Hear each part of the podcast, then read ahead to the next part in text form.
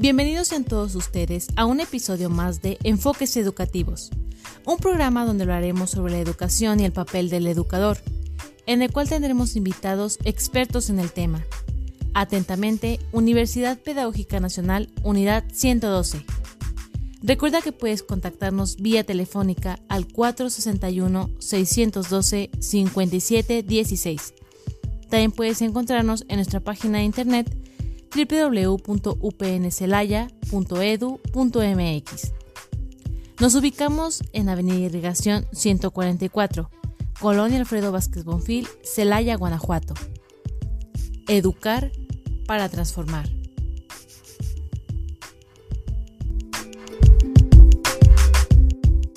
Hola a todos, bienvenidos a un programa de enfoques educativos elaborado por la Universidad Pedagógica Nacional, Unidad 112. Es un gusto tener el día de hoy a la maestra Margarita eh, como invitada. Es un tema que va a girar en torno, a propósito del 8 de marzo, donde pues nuestro tema central va a ser la mujer, pero vamos a orientarlo como la mujer y la universidad. Maestra, bienvenida. ¿Qué tal? Mucho gusto, mucho, mucho gusto. Tengo mucho gusto de estar aquí y este y un saludo a todo tu auditorio. Muchísimas gracias por la invitación una vez más y pues aquí estamos. No, es un gusto que estés con nosotros, maestra. Siempre es bueno tener pues una perspectiva diferente de las cosas. Yo creo que es esto, ¿no? Una perspectiva diferente, un ángulo distinto al que a veces tenemos y ah, nos damos cuenta de que hay otras formas de ver eh, la realidad. así es, así es. Bueno, pues vamos a, entrar en este tema, maestra, es eh, la mujer y la universidad. Estamos discutiendo por cómo le, íbamos a poner de temática y bueno, la mujer y la universidad. Sí, es un tema muy interesante, maestro. Yo he leído algunas cosas eh, sobre, sobre esto hace ya varios años cuando estaba yo planteándome un proyecto de, de, maestría, hace como 10 años más o menos, pues uno de los temas que me interesaba era justamente ese, ¿no? La problemática eh, que había en torno a la educación de las mujeres, a, lo que conocemos en los discursos de género y en los discursos feministas como el famoso techo de cristal, ¿no? Como eh, pues las mujeres del siglo XXI se han abierto paso en esta brecha que hay entre las oportunidades laborales de los varones y las oportunidades laborales de las mujeres.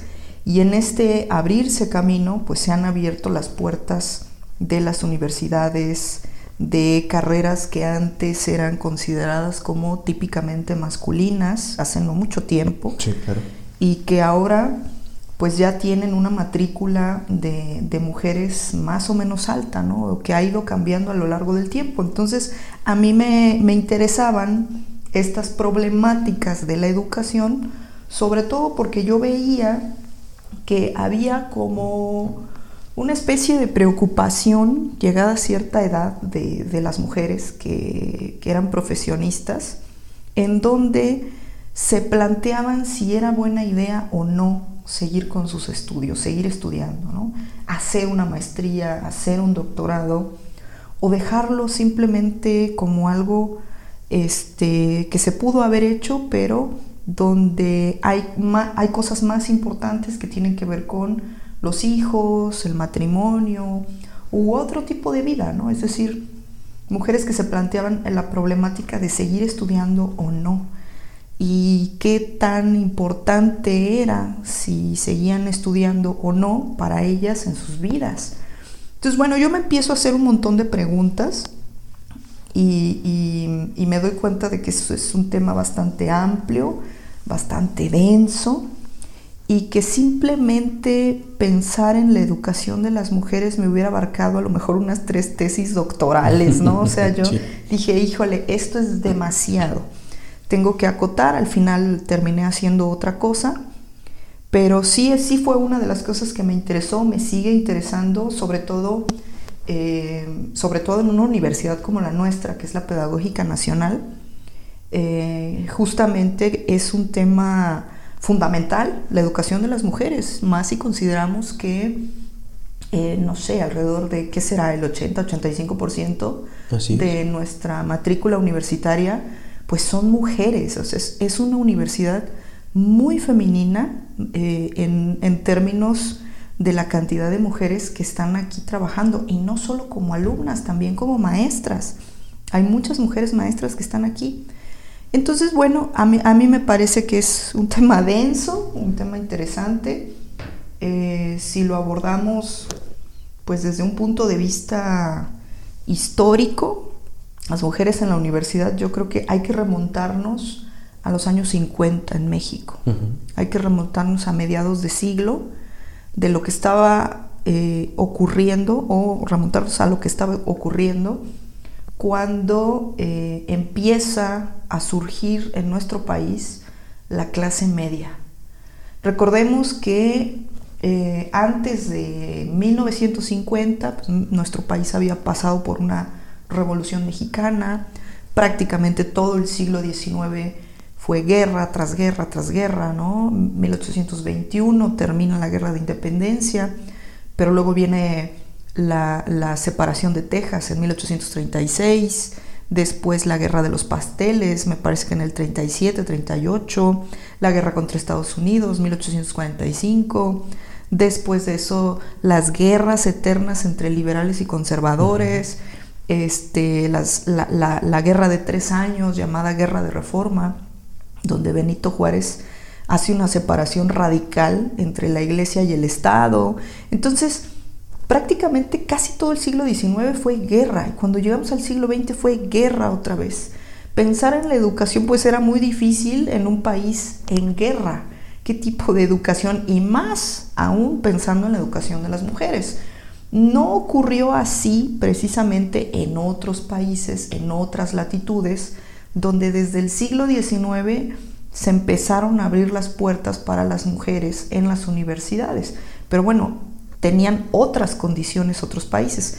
En el nuestro se tuvo primero que llegar a un periodo de pacificación eh, que además em, implicaba pues una especie de estabilidad política y económica que se logra más o menos desde la llegada de Lázaro Cárdenas, em, quien por cierto tenía intereses en que las mujeres, por ahí de 1936 ya, este, ingresaran a las universidades.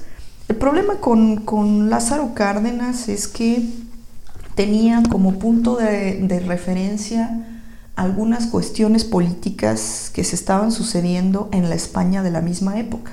O sea, por, esa, por ese tiempo, por el tiempo en el que mm, la Revolución Mexicana se acaba, en el que el maximato de Plutarco Elías Calles se acaba y en el que se establece eh, un partido, no diremos cuál, pero ya saben cuál, este, se establece un partido en el país como el partido oficial y hay un presidente que se impone como una figura que de cierta manera le da estabilidad política al país.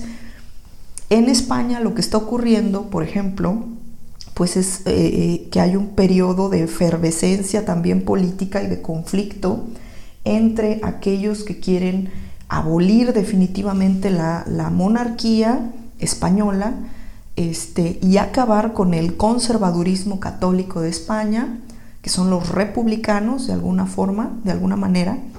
Eh, y por otro lado está toda esta ala conservadora, elitista, em, que vive en una gran opulencia en España, que está respaldada por, la, por, por un grupo de militares y que al final pues este, van a desatar lo que se llama la Guerra Civil Española con Francisco Franco al frente de este grupo de élite militar, conservador, católico. Entonces, bueno, Lázaro Cárdenas se da cuenta de que allá en España están sucediendo cosas interesantes. Cárdenas es de izquierda, Cárdenas este, desde luego piensa que la educación laica es importante, que la educación de las mujeres es importante, que se tienen que abrir escuelas, universidades, etc. Pero su punto de referencia en España le indica que las mujeres que pueden eh, ingresar a la política, por ejemplo, eh, pueden no tener los elementos educativos, los elementos em, necesarios para tomar decisiones que puedan beneficiar a la izquierda liberal. Eh, ¿Por qué? Porque, bueno, justamente eso es lo que ocurre, ¿no? En, España, las mujeres, cuando se les otorga el voto por aquellas fechas, eh, pues votan a favor de la derecha, votan a favor de los militares, porque se trataba de mujeres que no habían ido a la universidad, que iban mucho a la iglesia, que escuchaban lo que sacerdotes decían, que apoyaban a, militares, por supuesto. Y entonces, al enterarse el presidente acá en nuestro país de las cosas que pasaban allá, lo pensó dos veces, ¿no? Y dijo, sí es importante que eduquemos a las mujeres, Em, pero me parece además que antes de darles algún tipo de poder político, pues tenemos que, enseñarles que, no solamente existe lo que dice el sacerdote, disculpa, lo que dice el sacerdote, no solamente existe lo que dice el marido, y no solamente existe pues lo que dicen San Pablo o Juan Luis Vives o Fray Luis de León, ¿no? que en estos casos hablamos de personajes de la historia que siguieron funcionando, siguieron operando a nivel intelectual, a nivel literario. O sea, Fray Luis de León escribe en el siglo XVI La Perfecta Casada. Juan Luis Vives igual escribe en el siglo XVI su Manual de Educación de la Mujer Cristiana. Y este tipo de cosas seguían en el imaginario de las mujeres de la primera mitad del siglo XX, incluso de la segunda, yo diría de la segunda mitad de todo el siglo XX, pero siguen en el imaginario, ¿no? Este tipo de, de, este, de herencias literarias, ¿no? De a quién hay que leer y a quién hay que hacerle caso. O sea, básicamente Lázaro Cárdenas lo piensa dos veces antes de darle el voto femenino a las mujeres, o sea, la capacidad de empoderarse políticamente, dice no pues, va a pasar con nuestras mujeres lo que pasó en España, que van a votar por la derecha, que van a votar por el conservadurismo, simplemente, o sea, ni siquiera teniendo elementos, ¿no? Porque puede ser de derecha y puede ser conservador o conservadora, pero, pero afirmarlo, decirlo, soy de derecha y estos son mis elementos y por estas razones lo soy y soy una persona informada. O sea, las mujeres en aquella época venían de ser las adelitas de la revolución.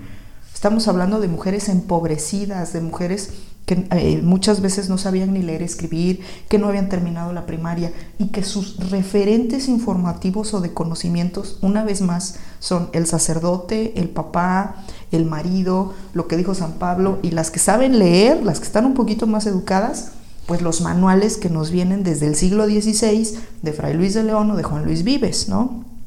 O los boletines del siglo XIX, Em, por ahí eh, de 1840 y algo se escribían también manuales que tenían que ver con la buena educación de las señoritas decentes. Entonces, bueno, el presidente Cárdenas dice, no, las mujeres mexicanas todavía no están preparadas para empoderarse políticamente y para votar. Pero esto, esto, maestra, perdón, era a raíz de que, sí, todo se, se observa desde España, ¿no? Y lo que pretende entonces el presidente en turno es, puede ser que sean influenciadas para tomar decisiones. Exactamente. Primero hay que enseñarlas de alguna u otra forma, quiero pensar, a ser críticas.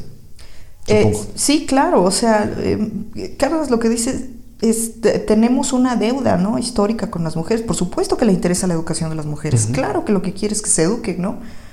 Aquí lo que yo te comento es Estuvo en sus manos la posibilidad de que las mujeres votaban, votaran desde antes de 1945, que es cuando se les da ya por fin eh, la posibilidad de votar, al menos a nivel municipal. No podían votar a nivel estatal, nación, o sea, a, nivel de ayuntamiento podían ejercer su voto, pero nada más. Eso ocurre en 1945, porque es hasta 1953 cuando ya se les permite, ahora sí vamos a votar eh, en todos los niveles políticos, ¿no? Nacional, estatal, municipal, votar y ser votada. Eh, pero la, la, primera apertura política, digamos, aparece en 1945. Para 1945, em, quien estaba de, presidente eh, era, me parece que Manuel Ávila Camacho, eh, y después de Manuel, de Manuel Ávila Camacho aparece em, se llama Miguel ay, el Boulevard de Acapulco, este, Miguel Alemán Valdés. ¿sí? Entonces, en este sentido, pues sí, Cárdenas dijo, todavía no, me interesa, pero todavía no. Se lo dejo a los que vienen. Los que venían eran eh, Manuel Ávila Camacho, que le toca la Segunda Guerra Mundial, y Miguel Alemán Valdés. Y entonces ahí ya se empiezan como a hacer gestiones para que las mujeres puedan empoderarse políticamente, porque claro, era como un poco incongruente que tuvieses a un grupo de mujeres em, que, no, que, no habían sido educadas, que no tenían la oportunidad de ser educadas y que además no tenían la posibilidad de votar cuando, como te mencionaba hace un momento, a mediados del siglo pasado empieza a explotar esto que llamamos clase media. O sea, era un poco incongruente, ¿no? O sea, era necesaria, que, era necesario que las mujeres empezaran a, abrirse espacios en las universidades, porque además era necesario en el campo laboral. O sea, la, clase media lo que implica también es, es un poco eh, esta especie de eh, compartir los, espacios laborales, o sea, empezar a repartir el trabajo. ¿sí? Entonces, la repartición del trabajo, al crecer, al crecer la población y al tener a, muchas mujeres, implica que las tengas que educar y también que les des el derecho de participar políticamente. Entonces, era necesario. Pero pues puede más, este, dice una canción por ahí de Juan Gabriel, que puede más la costumbre, ¿no? O sea, que es más fuerte la costumbre. Y efectivamente, la costumbre de ver a las mujeres encerradas en sus casas, como amas de casa, como madres, como sujetos domésticos, podía más que la posibilidad de verlas estudiando una carrera, siendo profesionistas o trabajando, desempeñando un puesto público.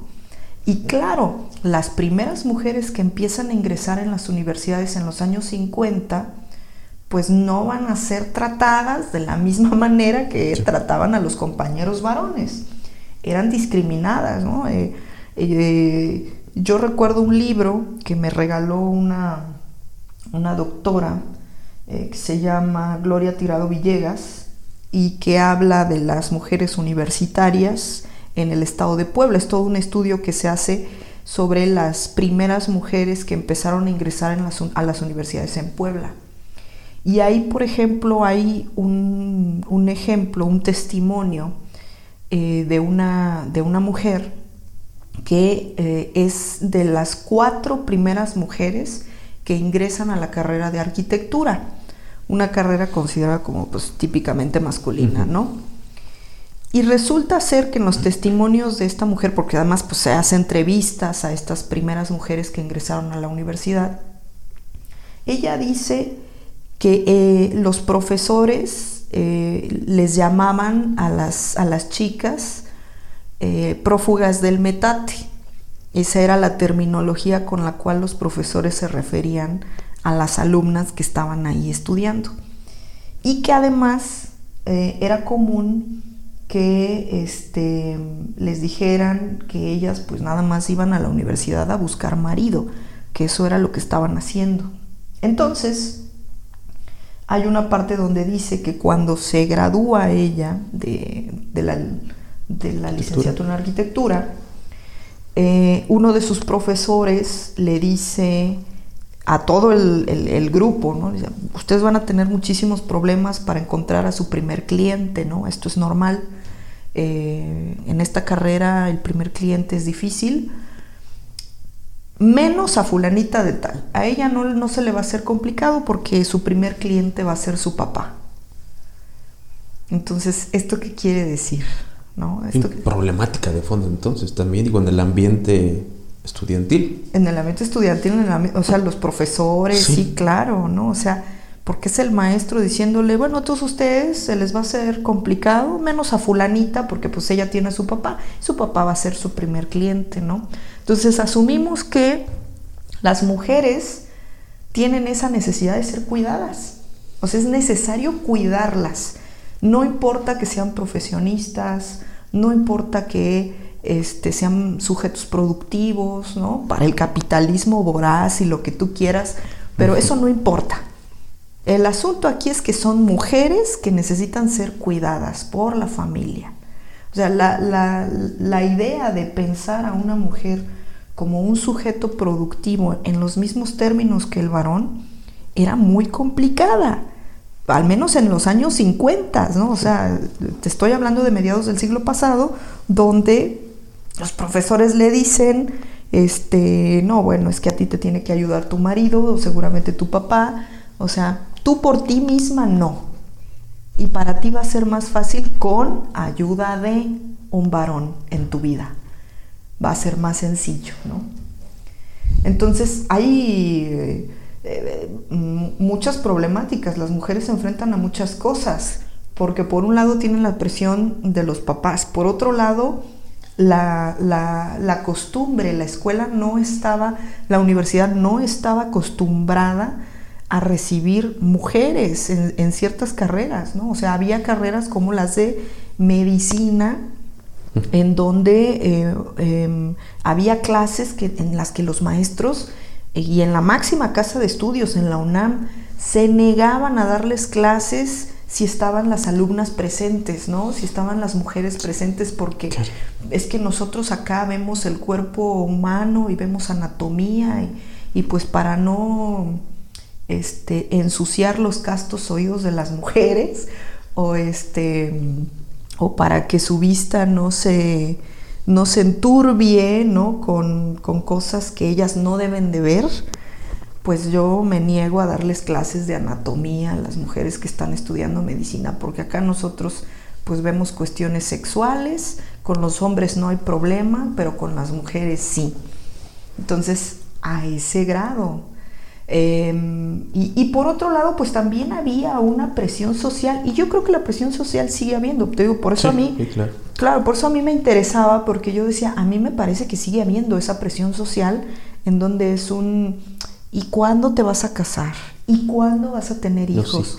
no, no es la pregunta de ¿y cuándo vas a ser gerente de tu empresa? ¿Y cuándo vas a ser directora de la escuela? ¿Y cuándo vas a ser diputada? No, no, no, no, no, no. Aquí la pregunta es ¿cuándo te vas a casar y cuándo vas a tener hijos? O sea, no, no es la pregunta por eh, el espacio laboral, por el espacio académico, por el espacio profesional, sino por todo lo demás, que parece, parece para, para cierto grupo de personas que sigue siendo mucho más importante que la realización profesional de las mujeres en la universidad. Y es algo a lo que yo misma me enfrenté en su momento, ¿no? O sea, cuando, cuando, cuando yo cumplo 30 años, empiezo a sentir como esta especie de presión social, ¿no? Eh, que ya soy una cotorra, que ya soy una quedada, eh, por diversas personas, ¿no? y lo peor de todo del ámbito familiar. Cercanas, claro. Cercanas, porque tienes la presión de la familia, tienes la presión de la sociedad, tienes la presión de los amigos. Y en los años 50, imagínate, era tener la presión por todos lados, porque en la misma escuela los profesores hacían presión. O sea, desvalorizaban, descalificaban a las mujeres porque decían, pues ustedes qué hacen aquí, ustedes están aquí nada más por una situación política, pero no deberían estar aquí. O sea, ustedes están aquí porque políticamente conviene al Estado tener a las mujeres en universidades. Políticamente nos conviene educarlas. Pero al final, su lugar está en la casa. O sea, edúquense, pero después se me van a la casa, por favor, se ponen a hacer de comer, a, barrar, a barrer, perdón, a trapear, a limpiar, a tener bien, bien bañaditos y peinaditos a los hijos, a atender al marido, porque eso es lo que deben de hacer, porque esa es su función principal. Entonces, es bien, es bien interesante. Había también, por ejemplo, eh, hay un texto muy famoso que yo a veces veo en clases con mis alumnos, porque eh, me parece que es un texto que revela situaciones que todavía siguen ocurriendo, sobre todo en ámbitos rurales, eh, sobre la participación de la mujer mexicana en la educación formal, que es un texto de Rosario Castellanos y de 1975 más o menos, o 74, por ahí, un año más, un año menos, pero en los años 70. Entonces ella escribe ese texto, es un, artículo que se, em, que se incluye en otra serie de, de, artículos y que se publica en un libro que se llama Mujer que sabe latín. Bueno, entonces en ese artículo, Rosario Castellanos que es muy irónica, muy sarcástica a veces cuando escribe, les dice a las mujeres, a ver, en la universidad el 70% de los estudiantes son varones. Ya estamos hablando de 1970. Y el 30% son mujeres. Hay una brecha aquí. ¿Por qué ocurre esto? Porque las mujeres siguen pensando que el matrimonio, que la vida doméstica, pues es una manera de llegar al cielo mucho más, este, mucho más rápidamente que educándose. Y se burla, ¿no? O sea, se burla porque dice, claro, es que el matrimonio te lleva al cielo, ¿no? O sea, más rápidamente que cualquier otra cosa. Se burla porque ella como una mujer que se está divorciando de su marido, donde el divorcio todavía es visto como una cosa de fracaso existencial, pues se burla y dice como si el matrimonio fuera el cielo en la tierra. El matrimonio no es el cielo en la tierra, ¿no? No necesariamente, puede que haya muy buenos y muy bonitos matrimonios, pero aún los más bonitos y maravillosos tienen problemas. Eh, pero se le vende, se le ha vendido a las mujeres de que el matrimonio es el cielo en la tierra y seguramente van a llegar más rápido al cielo estando casadas que siendo profesionistas. Entonces lo dice de una manera muy interesante y luego habla de algo que es muy irónico, que yo siempre pregunto cuando estoy dando clases, ¿no? Porque dice, dice Rosario Castellanos ahí, a ver, el Estado, el Estado, el gobierno, invierte dinero en la educación de las mujeres. ¿No es acaso un desperdicio y no estaríamos acaso dándole la razón a los políticos misóginos, machistas, eh, em, que, que dicen que para qué las mujeres van a la universidad, ¿no? ¿No es acaso un desperdicio de recursos del Estado del gobierno la inversión en la educación de las mujeres si estas, al salir de la universidad, su proyecto de vida es casarse y tener hijos? ¿Para qué el Estado invierte tanto dinero? Decía Rosario Castellanos. Pues esto es irónico, ¿no? O sea, ¿por qué invertir dinero en la educación de las mujeres si las mujeres, al final, no van a trabajar de aquello que estudiaron. Pero entonces, maestra, perdón, en el contexto es que efectivamente terminaban de estudiar y se iban a casa. Se casaban. Ese era como un fenómeno. Porque la presión social y familiar era un, ok, qué bueno que ya tienes tu título, hija, me da mucho gusto. ¿El marido para cuándo? ¿El nieto para cuándo? La realidad de los años 70, 80. Claro, la realidad de los años 70, ¿no? O sea, yo no, te estoy hablando de hace, hace 50 años, ¿no? O sea, hace 50 años, que en realidad es a la vuelta de la esquina, ¿eh?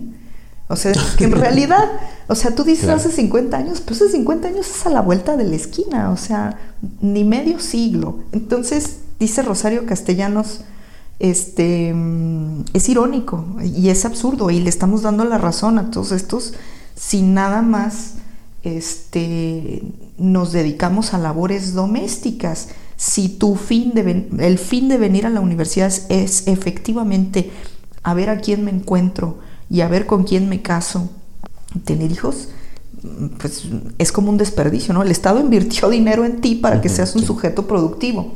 Ahora, el problema al que se enfrentan las mujeres, ya no en los años 70, sino más bien a finales de los 90 y principios de los 2000 ya el problema ha cambiado. Ahora el problema es eh, eh, todo lo que dejó el neoliberalismo desde los años 70 hasta la fecha. El problema es todo, todo el, el capitalismo voraz, el neoliberalismo y toda esta eh, ideología mercantil y de consumo y de sobreexplotación laboral al que las mujeres se enfrentan. Toda, toda esa ideología, ese es el problema. O sea, el problema es que ahorita, em, a diferencia de lo que ocurría antes, donde, bueno, empiezan a ingresar las mujeres al mercado de trabajo, a ser sujetos productivos, a aportar en igualdad de condiciones para la casa, ahorita ya el problema es, es que, ¿qué crees? Que ya ni eso te alcanza. Ya no te alcanza. Ahorita el problema es, pues estudia, este, termina tu maestría, haz tu doctorado, pero ¿qué crees? Que el sujeto pobre por excelencia a nivel mundial es mujer. No digo que no haya hombres pobres, sí, claro, y muchos, muchos. Pero de entre, los pobres, esto es, lo que, esto es lo que a veces no se ve, la pobreza tiene cara de mujer. La pobreza tiene cara de mujer. Porque de entre los pobres, las más empobrecidas son las mujeres. Otra vez, a ver, no significa que no haya mujeres que ganen muy bien. Sí, claro. Que les vaya muy bien. Sí, claro, las hay, son pocas, pero las hay porque también a diferencia de los puestos directivos, de los puestos de importancia, de los puestos de poder, donde se gana mucho más, los hombres siguen ocupando un porcentaje mucho mayor que el de las mujeres. Hay una rectora de una universidad, me parece que es la Universidad de las Tres Culturas, que da datos ¿sí? O sea, da datos, dice, dice esta rectora, se llama Ludivina Herrera. Dice, las mujeres, esto te lo leo así textualmente, se dedican cinco veces más a las labores domésticas que los hombres, principalmente en los estados más pobres de la República, está hablando de México, ya que la mujer es una pieza fundamental de aporte económico a la economía familiar y por causas de embarazos tempranos, las mujeres suelen quedarse rezagadas en educación antes que el hombre en una familia. Y luego dice, a estos factores se suman otros aspectos en desarrollo profesional y cultura laboral que hacen que la brecha de género se amplifique. La misma eh, rectora, este, esta señora dice eh, luego algunas cifras, ¿no? Dice, a ver, 45% de las mujeres que tienen oportunidad eh, eh, tienen la oportunidad de trabajar, perdón. Y de ese 45% de las mujeres que tienen la oportunidad de trabajar, 5.2, 5.2 tendrá acceso a una posición directiva y ganará en promedio 34% menos que un hombre en igualdad de circunstancias. ¿En el mismo puesto? En el mismo puesto. O sea, exacto. Tú le das el mismo puesto. Lo podemos ver con un ejemplo súper sencillo, muy sencillo. Equipo de fútbol de Estados Unidos. ¿Qué ha hecho el equipo de fútbol de los Estados Unidos? ¿Cuántas copas mundiales ha ganado? Equipo de fútbol femenil de Estados Unidos ha ganado cinco veces la Copa del Mundo. ¿Cuánto ganan las mujeres del equipo de fútbol de Estados Unidos y cuánto ganan los varones del equipo de fútbol de Estados Unidos? No te estoy hablando de Argentina, no te estoy hablando de Francia, de Alemania, no. Un país primermundista. Te estoy hablando de un país primermundista con un equipo de fútbol que no ha pasado de cuartos de final. ¿O me equivoco? Creo que no, no ha pasado. No, Nunca en la historia del fútbol.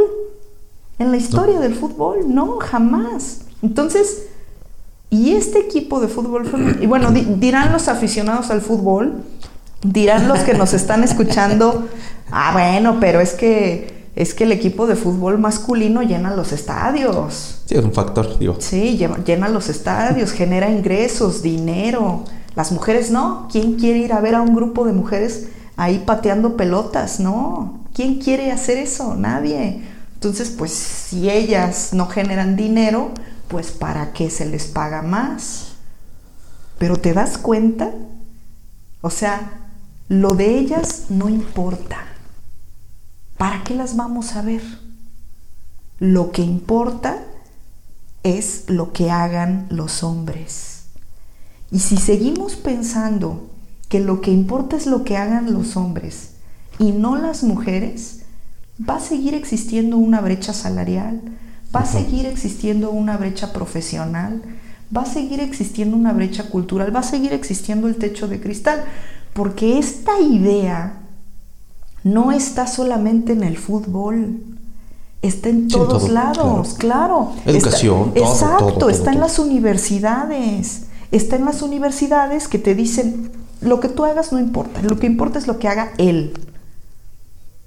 ¿Cuántos años se ha tenido que batallar, se ha tenido que luchar contra la idea de que lo que hagan las mujeres no importa, lo que importa es lo que hagan los varones? Tú no puedes hacer, tú estás, si acaso, para hacer hijos.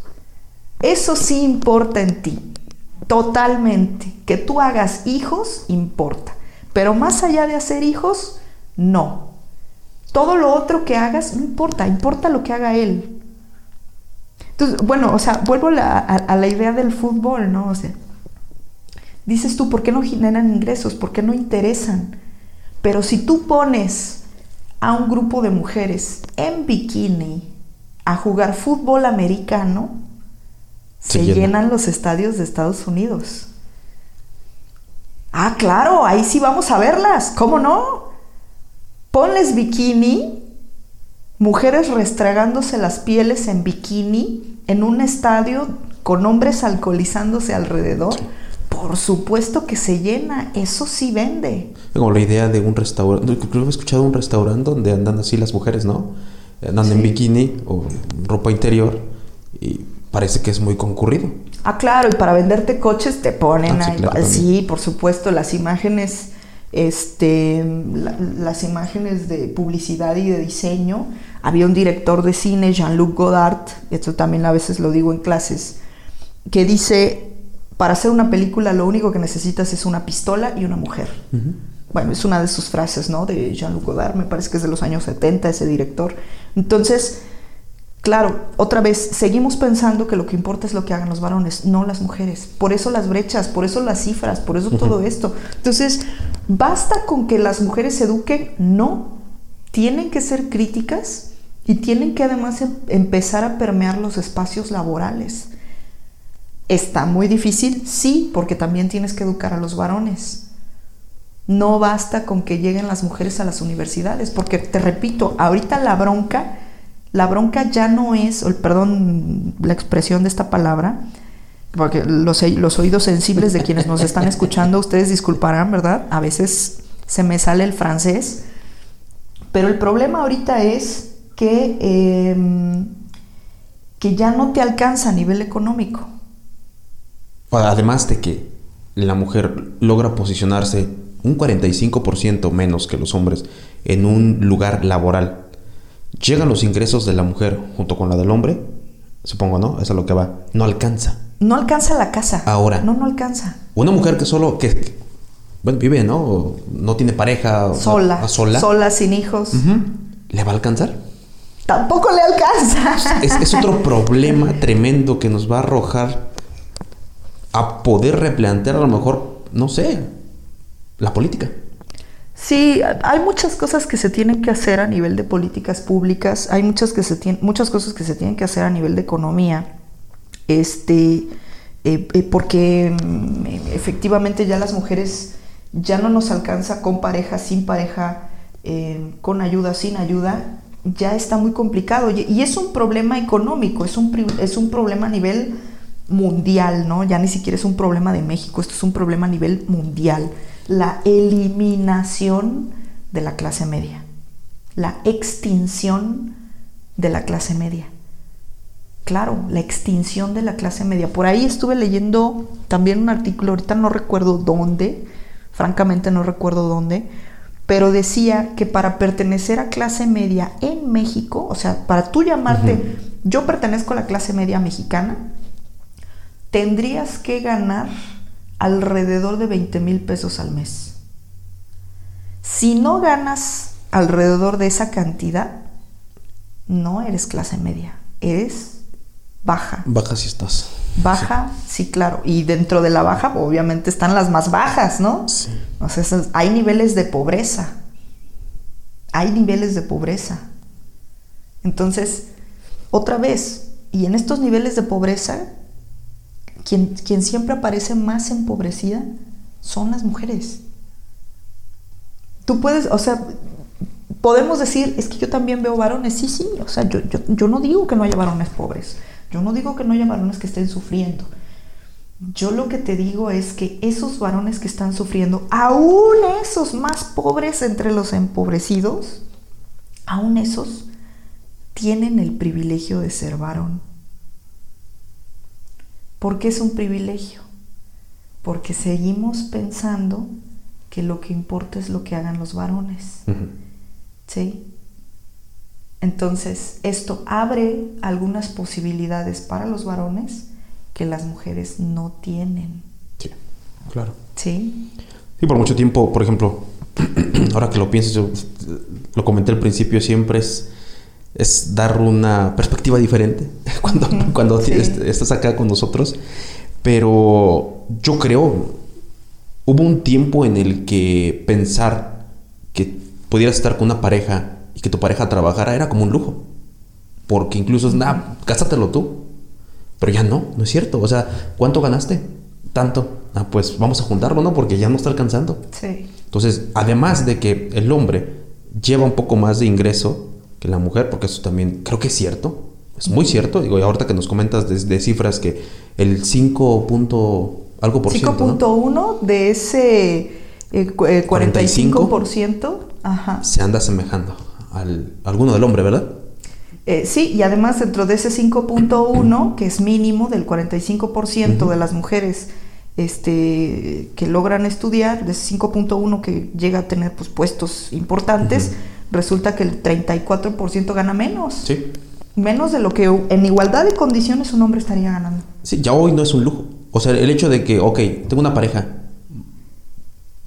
estudió, está preparada, va a trabajar, pero la realidad es que, o sea, no gana lo mismo. Es cierto, es muy, muy cierto. Yo, yo lo digo desde mi experiencia eh, como casado. Eh, de pronto, ¿quieres trabajar? ¿Vas a trabajar? ¿Qué vas a hacer? Digo, cuando la, la, conozco, ¿no? Sí, yo trabajo. Ah, ok. Pero de pronto revisas los, los, los, salarios. Primero es un lujo. Ah, pues lo que tú quieras, ¿no? Adelante. Después no. Es una necesidad. Después de, mm, híjole, estoy en un puesto donde hago un montón, porque hace un montón de cosas, y no es lo mismo. Es una realidad tremenda que está afectando, y ahora digo, lo comento, ¿no? Verlo desde otra perspectiva es, es realmente reflexionarlo y no sé, quienes hacen estas políticas públicas, digo, la mayoría va a ser hombre, los que están arriba y que tienen que diseñar esto, sería interesante que voltearan a ver esta situación que está pues descontrolando la sociedad. ¿Qué voy a hacer para aumentar salarios? Y ahora que dices, bueno, está desapareciendo la clase media por esta situación de que cada vez es más complicado, ¿quién va a ganar 20 mil pesos mensuales? Exactamente. Bueno, yo no, ¿eh? Yo no los gano. Pues ni la mitad de eso gano. O sea, está muy difícil. Eh, y además es lo que te digo, hay una sobreexplotación, porque aquí hay otra cosa bien interesante que yo a veces veo con los muchachos eh, cuando estamos tomando clases. La universidad necesita, para concientizar tanto a hombres como a mujeres, empezar a hacer visible esta realidad, no en los últimos semestres de la carrera. Esto ya una vez me lo preguntaron en un programa de radio, ¿no? ¿Qué, habría que hacer en términos de educación?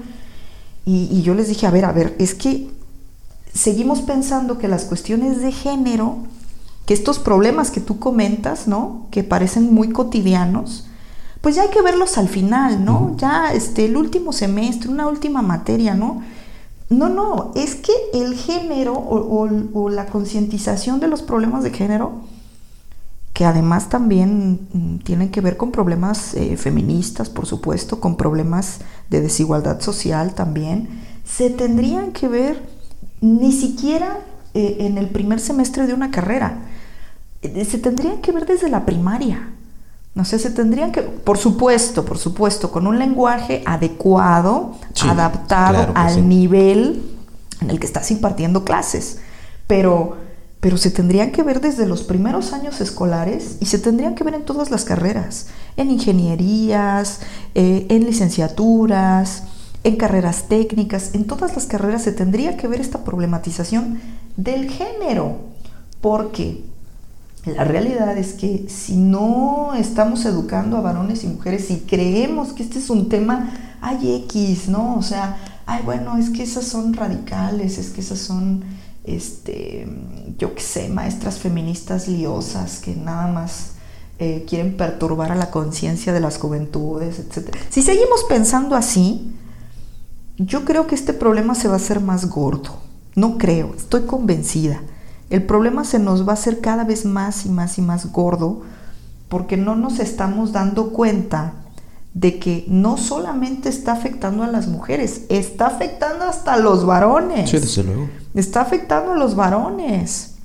Y además, las mujeres a nivel académico, a nivel profesional, parece que se tienen que, eh, em, para ser consideradas como importantes, para que el trabajo de las mujeres valga, para que se les reconozca lo que hacen, no como mujeres, sino como individuo, sujeto humano, eh, em, como sujeto productivo, ¿no? Sin verle el sexo, ¿no? Una persona que trabaja, que es productiva, que sabe hacer sus cosas.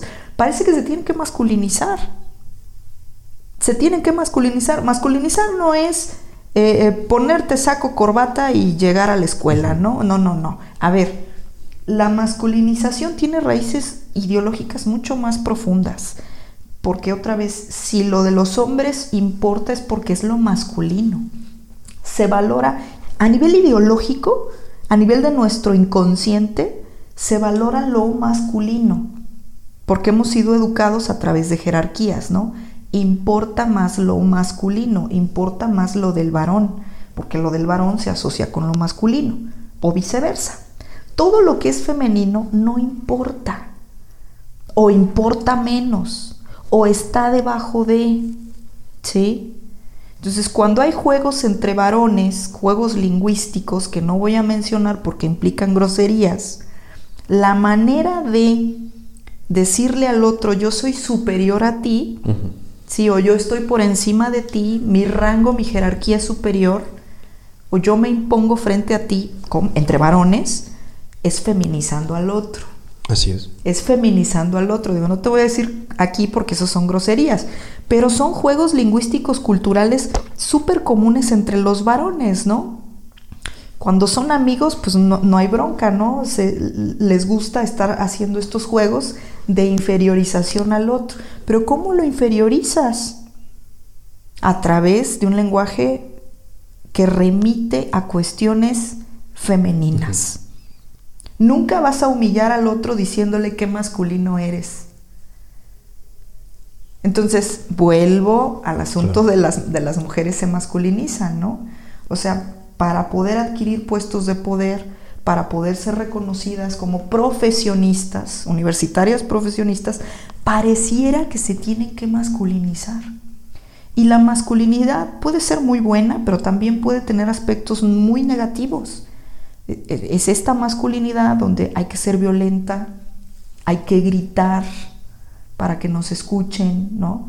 Los hombres gritan, yo tengo que gritar para que me escuchen, yo tengo que hablar fuerte, yo tengo que ser violenta, yo tengo que demostrar que soy fuerte y poderosa, yo no me puedo permitir llorar, porque si no van a decir, claro, como eres mujer, no me puedo permitir llorar, no me puedo permitir ser sensible, yo tengo que ser capaz de resolver todos y cada uno de los problemas para que mi trabajo se reconozca. Y es una lucha doble para las mujeres. Para las mujeres es una lucha doble. Los, los hombres están acostumbrados y están educados desde muy niños a que se les reconozca el trabajo, a que no lloren, a que griten, a que hagan, a que digan existo, ¿no? Pero imagínate las mujeres que han sido educadas desde muy niñas a no grites, no corras, no hagas, calladita. Tus necesidades no importan. Así es tu hermano, así es él, así es tu papá. Ellos son así, tú no, tú no puedes. Y llegarte a enfrentar después de una universidad a un ámbito laboral donde resulta que para poder ascender o te vuelves masculina, y a eso me refiero con la masculinidad. O te vuelves masculina en un sentido negativo, ¿sí? O te quedas donde estás. Sí, maestra. Eh, digo, perdón. Eh, es interesante cómo desde edades tempranas, ¿no? Va dándose como, o desencadenándose, desencadenándose, perdón, toda esta, esta problemática, ¿no? Se enseña así, así se educa, así está como la condición. Entonces, es, pues, otra temática ¿no? que debemos de, de, pues de profundizarla. Maestra, agradezco muchísimo. Por cuestión de tiempo, bueno, hay que dejar aquí pausado. Em, te agradezco muchísimo la participación. Igual agradezco a nuestros radioescuchas por sintonizarnos. Esto fue un programa de enfoques educativos elaborado por la Universidad Pedagógica Nacional, Unidad 112. Muchas gracias y hasta la próxima. La educación no cambia el mundo cambia a las personas que van a cambiar al mundo. Paulo Freire. Hemos llegado al final de nuestro programa Enfoques Educativos. Recuerden seguirnos en nuestra página oficial de Facebook, Universidad Pedagógica Nacional, Unidad 112, Celaya. También puedes encontrarnos en Spotify como Enfoques Educativos. No olviden sintonizarnos todos los días lunes en su estación 89.9 a partir de las 10 de la mañana. Hasta la próxima.